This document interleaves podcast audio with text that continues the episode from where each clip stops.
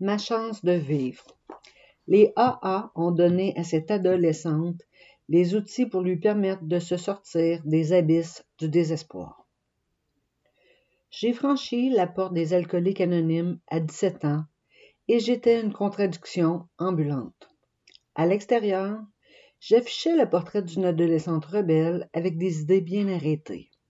À l'intérieur, j'étais suicidaire, meurtrier et battu.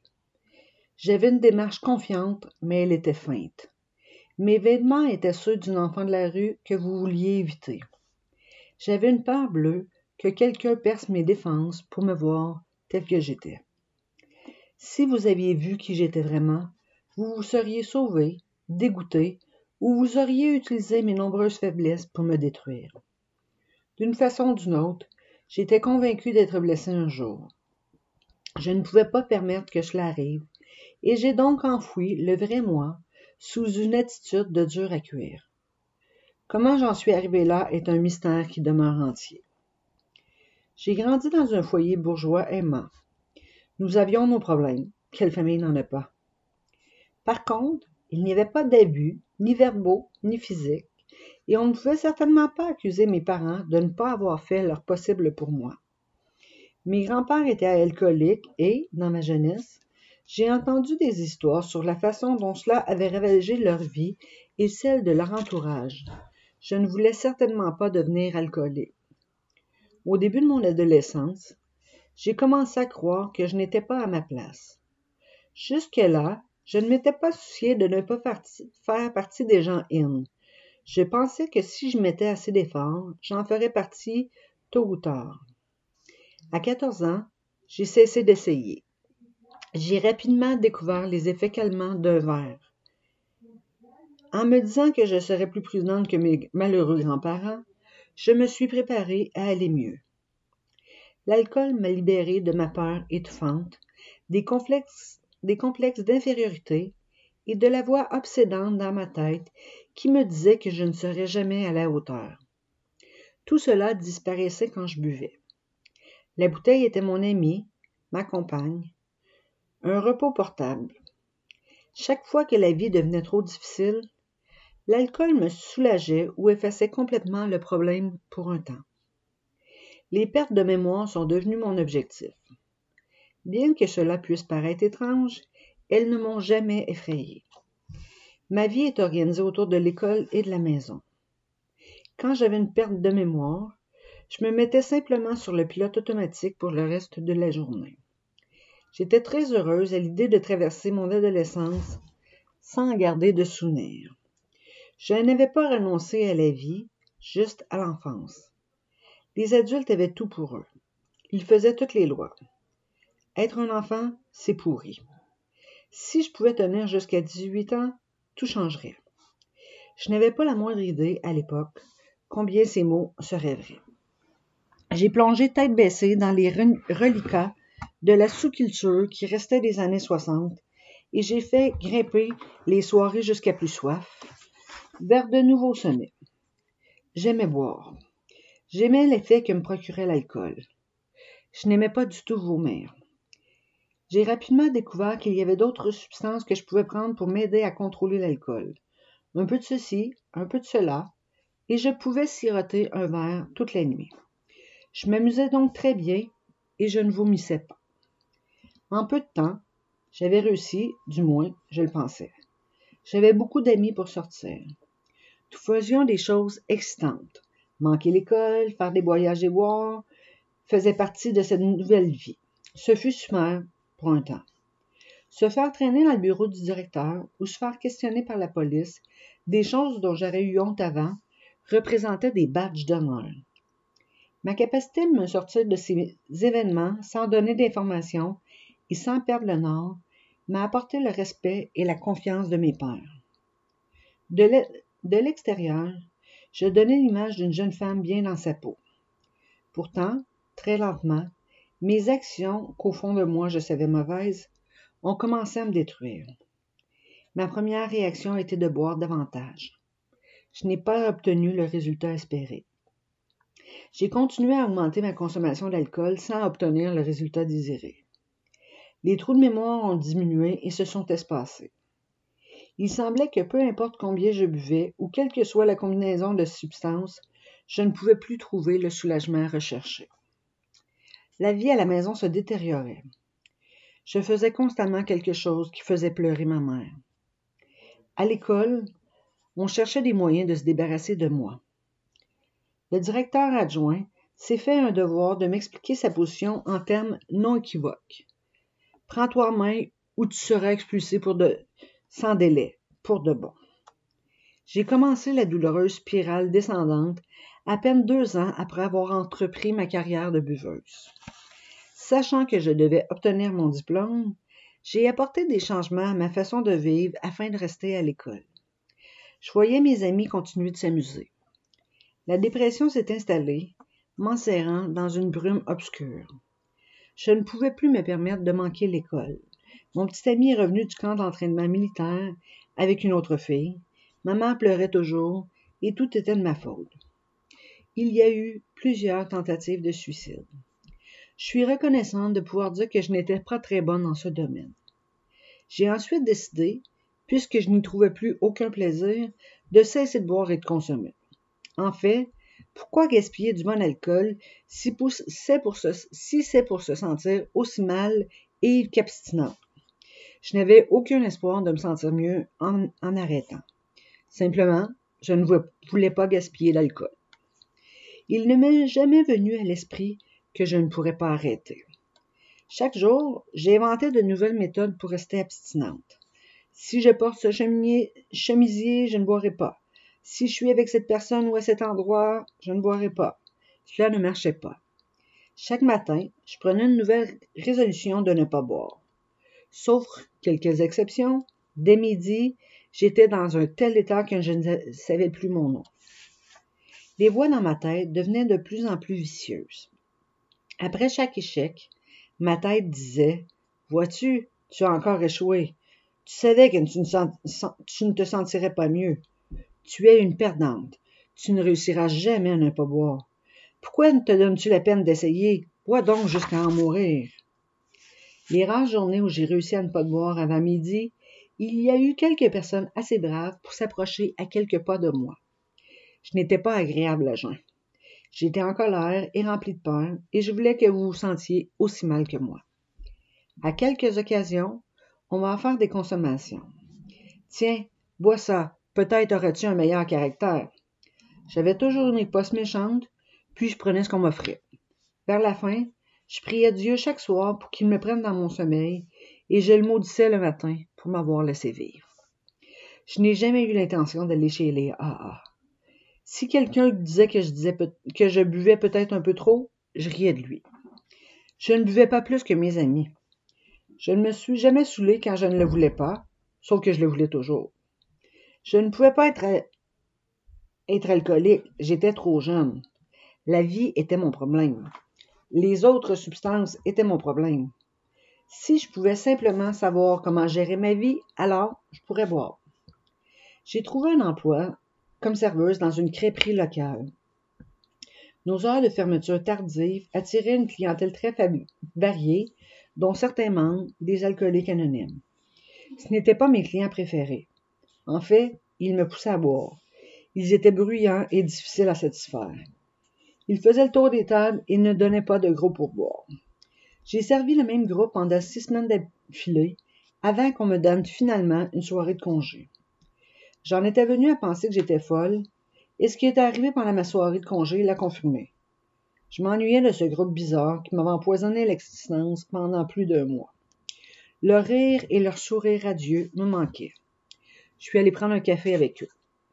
Suite à une série d'événements, et j'ai choisi de croire, et j'ai choisi de croire qu'ils étaient des manifestations de ma puissance supérieure, ils m'ont convaincu d'aller à une réunion on m'a dit que c'était une réunion d'anniversaire AA ouverte, ce qui voulait dire que tout le monde pouvait y assister. Je me suis dit, que peut-il y avoir de, dangereux? Je sers ces personnes. Cela m'aidera peut-être à mieux les comprendre. Le soir de la fête, j'y suis allé pour constater que la réunion d'anniversaire avait lieu la semaine suivante. Mais ils ont voté et décidé que je pouvais rester. J'étais sidérée et pleine d'humilité. Ces personnes voulaient que je sois là. J'ai eu du mal à accepter cette idée. Je suis restée et j'ai écouté en prenant soin de leur dire que je n'avais pas de problème. La semaine suivante, j'ai assisté à la réunion d'anniversaire avec l'intention de ne jamais retourner à une autre réunion. Je n'étais pas alcoolique, j'avais d'autres problèmes qui nécessitaient mon attention. Par la suite, j'irais bien. La semaine d'après, un ami qui avait admis être alcoolique m'a demandé si j'allais à la réunion. Ma tête s'est mise à tourner à grande vitesse. Si cette personne croyait qu'il fallait que j'y aille, c'était peut-être vrai, mais je n'étais pas alcoolique. J'ai assisté à la réunion et j'ai décidé que les drogues étaient mon problème. J'ai totalement cessé d'en prendre à partir de ce soir-là. Il en est résulté une forte augmentation de mes consommations. Je savais que ça ne marcherait jamais. En titubant vers la maison un soir, j'ai tout à coup pensé que si j'arrêtais de boire pendant quelque temps seulement, je pourrais peut-être régler des problèmes et recommencer à boire. Il m'a fallu environ trois mois pour comprendre que le problème, c'était moi et qu'il s'aggravait sérieusement en buvant. Les autres substances n'étaient que de simples outils pour contrôler ma consommation d'alcool. Si j'avais le choix, je n'hésiterais pas à prendre un verre bien avant de choisir toute autre chose. La colère que j'ai dû éprouver quand j'ai dû admettre que j'étais alcoolique était indescriptible. Même si j'étais soulagée de ne pas être folle, comme je l'avais supposé au début, je me suis sentie trompée. Toutes les personnes que je voyais assises autour des tables des alcooliques anonymes avaient profité de beaucoup plus d'années à boire que moi. Ce n'était pas juste. Je n'ai pas trouvé ça drôle, mais je n'avais plus le choix de prolonger ma carrière de buveuse. 90 jours rendu, sans boire m'a rendu l'esprit assez clair pour me faire comprendre que j'avais atteint le fond. Si je retournais boire, ce, ne serait qu'une question de temps avant qu'une ou deux choses arrivent je réussirais à, me suicider ou je commencerais à vivre comme un mort vivant. J'ai vu à quoi ressemblait la dernière option et la mort véritable était préférable. C'est là que j'ai rendu les armes. J'ai admis que j'étais alcoolique et que je ne savais pas quoi faire à ce sujet. Plusieurs personnes de mon entourage voulaient que j'aille en traitement, mais j'ai résisté. Je ne voulais pas que les autres à l'école, que les autres à l'école sachent ce qui se passait. Si j'allais en traitement, ils le sauraient tous en moins d'une semaine. Plus important, j'avais peur. J'avais peur que le centre de traitement m'examine et dise Tu n'es pas alcoolique, tu es simplement folle. Je savais au fond de moi que c'était faux. Ma tête a pris un peu plus de temps à s'en convaincre. J'étais terrifiée à la pensée qu'on m'enlève les AA. Les AA étaient ma bouée de sauvetage dans une mer de confusion. Tout ce qui pouvait mettre en danger mon sens de la sécurité était rapidement écarté. Je n'avais rien contre les centres de traitement, ni à ce moment-là, ni maintenant. Simplement, je ne voulais pas y aller et je n'y suis pas allée. Je suis restée abstinente. Il a suffi d'un été, avec des gens qui se plaisaient à vivre sans alcool, pour me convaincre que je ne voulais plus être que je voulais plus être abstinente que boire. Je ne vous raconterai pas que j'ai fait tout ce qu'on m'a demandé quand on me l'a demandé et de la façon dont on me l'a demandé parce que je m'en tirais. Comme toutes les personnes nouvelles dans le programme, j'ai cherché à trouver une méthode plus facile, plus douce. Ainsi qu'il est dit dans le gros livre, je n'en ai pas trouvé. Comme je ne pouvais pas trouver le moyen plus facile, plus doux, je cherchais la personne qui avait la, baguette magique celle chez les AA qui pourrait me réconforter immédiatement. C'était un travail frustrant, et j'ai finalement compris que si je voulais de cette vie, je devais faire ce que les autres avaient fait. Personne ne me forçait à boire et personne ne serait abstinent à la place. Ce programme s'adresse à ceux qui le veulent, pas à ceux qui en ont besoin. Si tous ceux qui avaient besoin des AA venaient au mouvement, nous éclaterions de toutes parts. Malheureusement, la plupart ne se rendent jamais à la porte. Je crois que j'ai eu beaucoup de chance.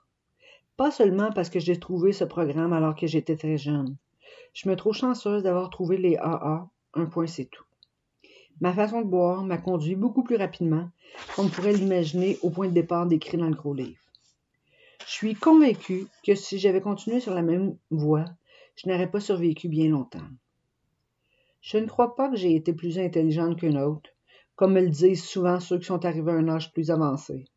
C'était le bon moment pour moi, ma chance de vivre, et je l'ai saisi. Si j'avais eu encore du plaisir à boire, ou même une faible chance que le plaisir revienne, je n'aurais pas arrêté à ce moment-là. Il n'y a personne qui a bu comme moi et qui se réveille un matin au bord du désespoir en disant Je suis en grand danger, je crois qu'il vaut mieux que je cesse de boire avant de m'écrouler.